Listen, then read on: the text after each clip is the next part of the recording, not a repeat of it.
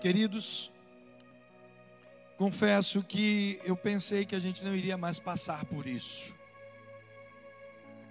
Eu pensei que depois de um ano de pandemia, nós não precisaríamos mais enfrentar esse tipo de distanciamento. Eu acreditei em algumas coisas que não se concretizaram. Eu acreditei que o nosso sistema de saúde estaria melhor depois de um ano. Eu acreditei que os governantes iam levar a sério o cuidado com a vida das pessoas. E hoje, a igreja, não estou aqui descartando a periculosidade da, do vírus, tão mortal e tão veloz na sua contaminação como ele é. Mas eu peço em nome de Jesus. Eu sei que esse vídeo provavelmente nunca vai chegar aos nossos governantes, mas vai chegar a você que é eleitor. Avalie, pense bem nas próximas eleições em quem você vai votar. Busque votar em quem tem competência para gerir uma, um município, um estado. Que não seja necessário sacrificar crentes, crianças, pessoas onde um nosso sistema de saúde já era colapsado antes da pandemia e tem piorado cada vez mais. No início dessa pandemia, haviam poucos leitos de UTI em João Pessoa para mais de 800 mil habitantes, menos de 200 leitos. Um hospital de campanha foi construído e poucos meses depois foi desinstalado. Os leitos não aumentaram, estão falando de aumentar agora. Para uma população de mais de 800 mil habitantes, nós temos menos de 200 leitos. Isso é ridículo.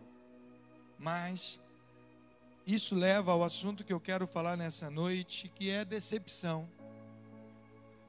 Muitas vezes nos decepcionamos com pessoas, nos decepcionamos com situações, nos decepcionamos conosco mesmo e principalmente nos decepcionamos por conta da perda. Jesus, no Evangelho de Lucas, capítulo 15, eu quero ler do versículo de 1 a 3 e depois de 8 a 10. Jesus conta três parábolas falando de perda. E eu vou me ater a uma delas apenas, Lucas capítulo 15, do verso de 1 a 3, e depois do versículo do 8 ao 10 que diz assim: Todos os publicanos e pecadores estavam, estavam se reunindo para ouvi-lo, mas os, os mestres da lei o criticavam. Este homem recebe pecadores e come com eles.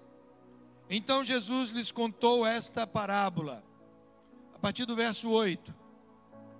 Ou qual a mulher que possuindo dez dracmas e perdendo uma delas, não acende uma candeia vai à casa e procura atentamente até encontrá-la. E quando a encontra, reúne suas amigas e vizinhas e diz: Alegrem-se comigo, pois encontrei minha moeda perdida. Eu lhes digo que, da mesma forma, há alegria na presença dos anjos de Deus por um pecador que se arrepende, do que por muitos que jamais se afastam. Isso eu estou acrescentando, porque termina aqui, não se arrepende. Queridos, estamos novamente vivendo essa situação de fechamento, isso causa muita tristeza, muita decepção. E aqui nós vemos a situação de uma mulher que havia perdido algo, sempre perdemos algo na vida. Hoje tem crescido o número de pessoas que têm perdido entes queridos, mas volta e meia somos acometidos de perda, não só perda de coisas materiais, como nessa parábola, a mulher perdeu, havia perdido uma moeda, que para ela era de estimado valor, muito importante para a sua vida e para a sua realidade cultural. Já pregamos uma ocasião sobre isso. Mas temos perdido hoje em dia coisas que não são simplesmente materiais. Perdemos entes queridos, perdemos a alegria, perdemos o contentamento, perdemos amizades, perdemos perdemos e muitas vezes não queremos aceitar essas perdas.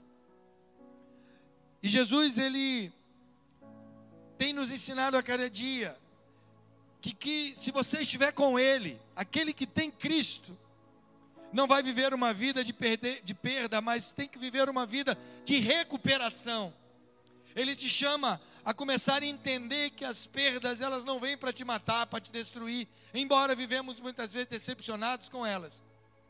Mas é o momento de começarmos a recuperar as coisas em nossa vida.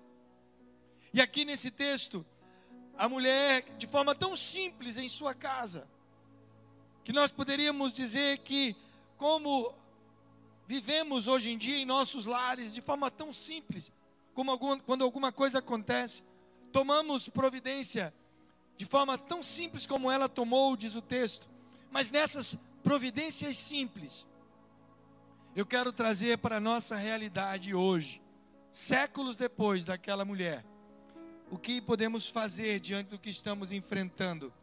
E para você enfrentar, querido, e superar as decepções e desilusões da vida, a primeira coisa que a mulher fez e que nós podemos fazer também é trazer luz para o ambiente da sua vida. Diz o texto que ela acendeu uma candeia. Traga luz, compreenda o que está acontecendo. Não adianta simplesmente negar, não adianta simplesmente fugir, não adianta deixar de encarar os fatos, encare os fatos.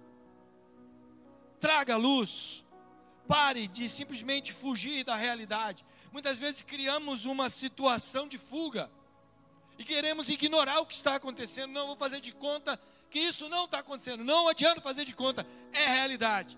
E uma das realidades, quando olhamos para a realidade do mundo hoje, é que Jesus está voltando, querido. Se prepare, Ele está voltando.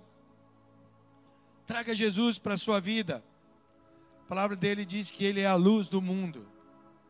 Ele traz à tona aquilo que precisa ser achado, encontrado, mudado, transformado. Traga Jesus não acenda uma, uma simples candeia, mas traga aquele que é a luz do mundo, o farol da sua vida. Traga ele para a sua vida. Diz em João capítulo 12, Jesus diz isso, falando novamente ao povo. João capítulo 8, verso 12, Jesus disse: Eu sou a luz do mundo, quem me segue nunca andará em trevas, mas terá a luz da vida.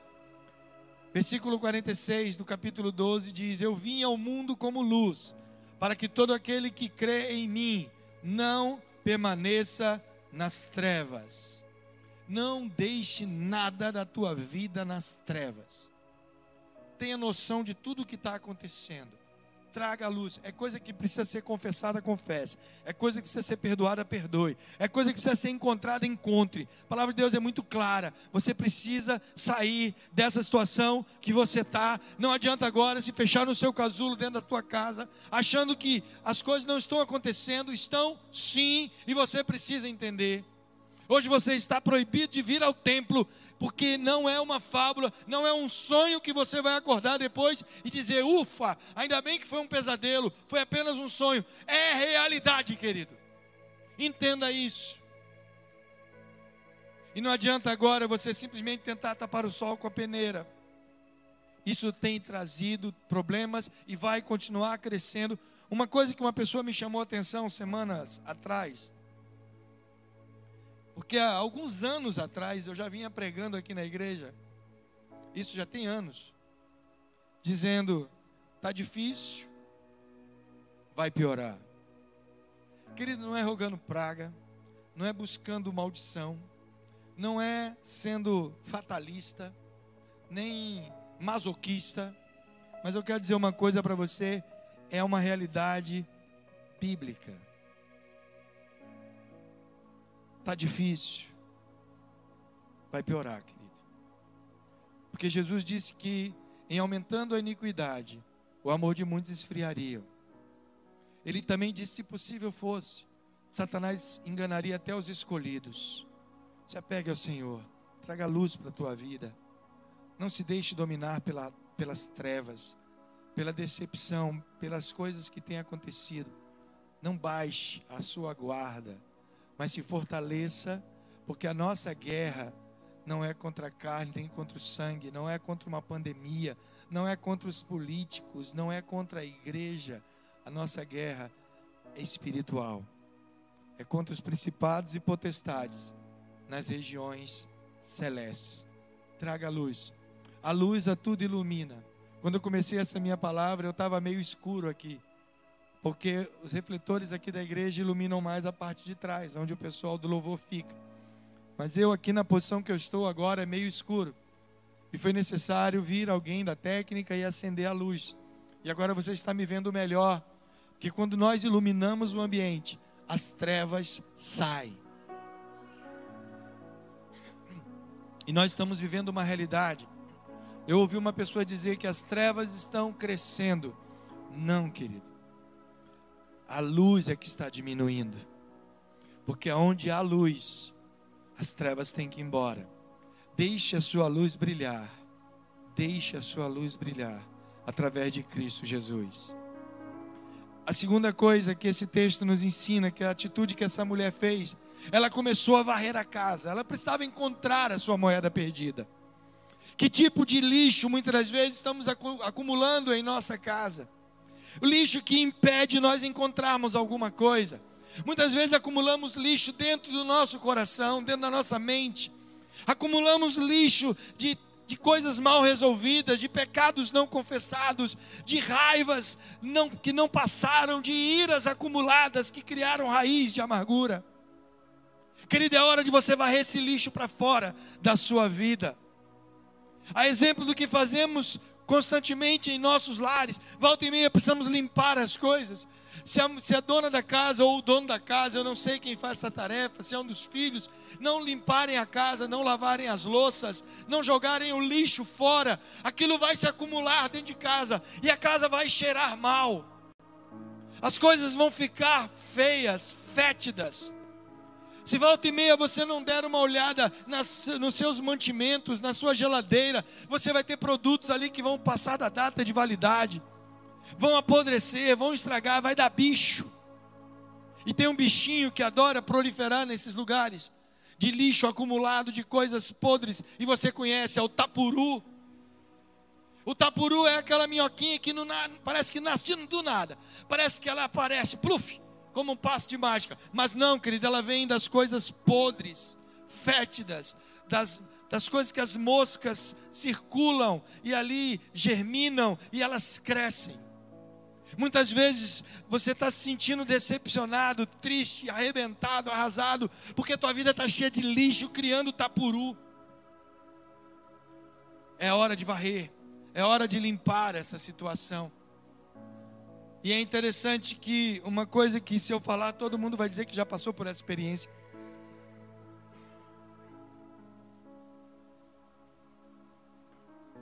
Qual foi a última grande faxina que você fez na sua casa? Vou te dizer uma coisa que deve ter acontecido, que sempre acontece. Quando fazemos uma grande faxina, nós geralmente encontramos coisas que julgávamos estarem perdidas. É ou não é?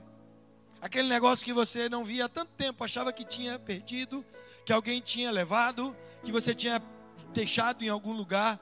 E de repente, numa grande faxina, numa grande limpeza, às vezes quando você faz uma mudança, você vai sair de uma residência para outra, você tem que tirar tudo, você tem que encaixotar tudo, você tem que arrumar tudo. E aí você descobre, olha, encontrei aquele, objeto, aquela peça de roupa, aquela coisa que estava tanto tempo desaparecida, eu encontrei. Eu quero desafiar você a fazer isso agora no seu coração. Essa faxina. Você vai descobrir tantos sentimentos maravilhosos que você tinha enterrado debaixo de muitos lixos, de muitos escombros. Ah, querido, que tipo de lixo às vezes nós acumulamos? Quantas vezes você acumula tristezas, mentiras, abusos, violências, mágoas, rancores? É hora de limpeza. 1 Tessalonicense, o apóstolo Paulo fala no capítulo 4, verso 7: Porque Deus não nos chamou para a imundícia, mas para a santidade. Sempre que eu tenho lido junto com a bispa em nosso culto, doméstica, nós temos lido o livro de Números, lemos Levítico, estamos em Números, estamos prosseguindo a leitura de toda a Bíblia, e é interessante, ali de Levítico em diante, quando Deus é, institui o tabernáculo, as leis cerimoniais. Por diversas vezes, no momento em que Deus mostra como o que torna a pessoa impura, tocar em cadáver, ou fazer coisas que não deve, sabe? E aquilo vai tornando impuro. E aí Deus manda passar um período de purificação e depois ele diz assim: "Olha, precisa lavar suas vestes. Lavar suas vestes, se purificar. E aí estará novamente cerimonialmente puro." É interessante que Deus ele preza muito por isso, pela limpeza. E às vezes nós estamos tão sujos diante de Deus. A palavra de Deus diz: lavai-vos, purificai-vos, que o Senhor fará maravilhas no meio de nós. Aquela mulher, depois dela limpar a sua casa, ela pôde encontrar aquilo que ela havia perdido. E é a terceira coisa que eu destaco nesse texto: procurar as coisas que estavam perdidas. Ela começou a procurar atentamente. Tem coisas que nem a limpeza somente vai trazer a, a, novamente à tona. Tem coisas que nós precisamos procurar diligentemente. Tem coisas que nós não podemos simplesmente esquecer e deixar para lá. Ah, eu não vou encontrar mesmo. Deixa para lá. Quem sabe outro dia. Depois de eu ter preparado esse sermão, eu estava procurando um arquivo em especial no meu computador. Um vídeo que há muito tempo eu não tinha mexido nele. E eu comecei a procurar em vários lugares, em várias pastas, diretórios, discos, que eu, onde eu podia ter salvo aquele vídeo. E eu cheguei ao ponto de pensar que eu havia perdido ele. Porque ano passado, um dos componentes do meu computador, que é o disco rígido, havia queimado. E eu fiquei pensando, poxa, eu não encontrei esse vídeo em lugar nenhum. Deve ter estado, devia estar naquele disco que queimou. Mas algo dentro de mim disse: continue procurando. E eu continuei procurando. E aí eu lembrei de um disco fora do computador que eu armazenava muitas coisas. E eu peguei aquele disco, liguei ao computador e comecei a procurar nele e encontrei o vídeo. Aquele vídeo que eu achei que eu já tinha perdido. Muitas vezes isso acontece na nossa vida. Coisas que nós julgamos já ter perdido. Realidades da nossa vida, esperanças, sonhos que julgávamos já termos perdido. Ah, desde março do ano passado, essa pandemia chegou e muitos sonhos meus eu tive que deixar de lado. Quantas pessoas perderam os sonhos da faculdade, o sonho de um trabalho melhor, o sonho de um relacionamento, o sonho de um casamento, o sonho de tantas coisas. Simplesmente por conta de problemas que se agigantaram diante dele. Eu quero dizer para você: continue, não perca isso. Continue. Se está esquecido no fundo do teu coração, no fundo da tua mente, vá atrás, traga a existência novamente. Procure esse tesouro perdido mas procure com atenção, zelo, cuidado, procure bem. Jesus ele disse que aquela mulher começou a procurar e encontrou aquele tesouro. Persevere. E ele diz em Mateus 7, 8 que busca, aquele que busca incessantemente, encontra. Você está desistindo muito fácil. Você está desistindo muito fácil. Quantas pessoas estão desistindo fácil? estão simplesmente dizendo: eu não posso, eu não consigo. Eu quero dizer para você, querido, que o Senhor é contigo. Como Deus disse a Josué: Não te mandei eu, esforça-te, tem bom ânimo, tem bom ânimo, ser corajoso, ser corajoso, eu estou contigo. Jesus falou que devemos ser suas testemunhas e só conseguimos fazer isso porque Ele está conosco. Ele disse: Eu estarei com você todos os dias até a consumação dos séculos. Não desista. E a última coisa que eu quero dizer: persevere até recuperar seus verdadeiros tesouros, até encontrá-la, diz o versículo 8. E depois de ter encontrado, ela festejou. Foi motivo de muita alegria Quando nós encontramos alguma coisa que havíamos achado que estava perdida, é hora de festejar. Diz o versículo 9 que ela encontrou, reuniu suas amigas, suas vizinhas e deu uma festa. Querido, desiludidos não celebram, entenda isso. Desiludidos não celebram. Somente os que lidam e superam as desilusões, os traumas, as perdas, as decepções, podem celebrar com seus amigos no futuro. Analise essa promessa do Salmo 23. O Senhor, Ele prepara para mim um banquete à vista dos meus inimigos. Ele me honra, ungindo a minha cabeça com óleo, fazendo transbordar o meu cálice seus inimigos verão você à mesa do Senhor, celebrando com Ele. Somente aqueles que entendem isso celebram. Pessoas desiludidas não celebram. A coroa somente é entregue no final da jornada. Ninguém vence pelo meio. Ninguém vence porque cumpriu um quarto da jornada, metade, três quartos da jornada. Não. Precisa ir até o final. Precisa ir até o final. O combate é um bom combate, entenda isso. A carreira ainda não foi terminada, ainda há tempo, ainda você precisa levantar a cabeça e dizer: ainda não terminei a minha jornada, ainda não acabei a minha carreira, ainda não encontrei o meu verdadeiro tesouro. Ah, querido, um homem considerado muito sábio, muito inteligente, na verdade, ele disse que, mesmo desacreditado e ignorado por todos, eu não posso desistir, pois para mim, vencer significa nunca desistir. Quem disse isso foi Albert Einstein. Vencer, muitas das vezes para você, significa nunca desistir. Nunca desista. Nunca desista. Quando você assume o propósito de nunca desistir, qualquer decepção, qualquer desilusão, será vencida com facilidade. Que Deus te ajude nesse período difícil que estamos passando. Lembre-se, os templos estão de portas cerradas, mas a igreja está aberta para a honra e glória do Senhor. Romanos capítulo 8, versículo 37 e 39, o apóstolo Paulo diz: Mas em todas estas coisas somos mais que vencedores por meio daquele que nos amou. Pois eu estou convencido de que nem morte, nem vida, nem anjos, nem demônios, nem o presente, nem o futuro, nem quaisquer poderes, nem altura, nem profundidade, nem qualquer outra criatura será capaz de nos separar do amor de Deus que está em Cristo Jesus, nosso Senhor. Deixa eu orar por você.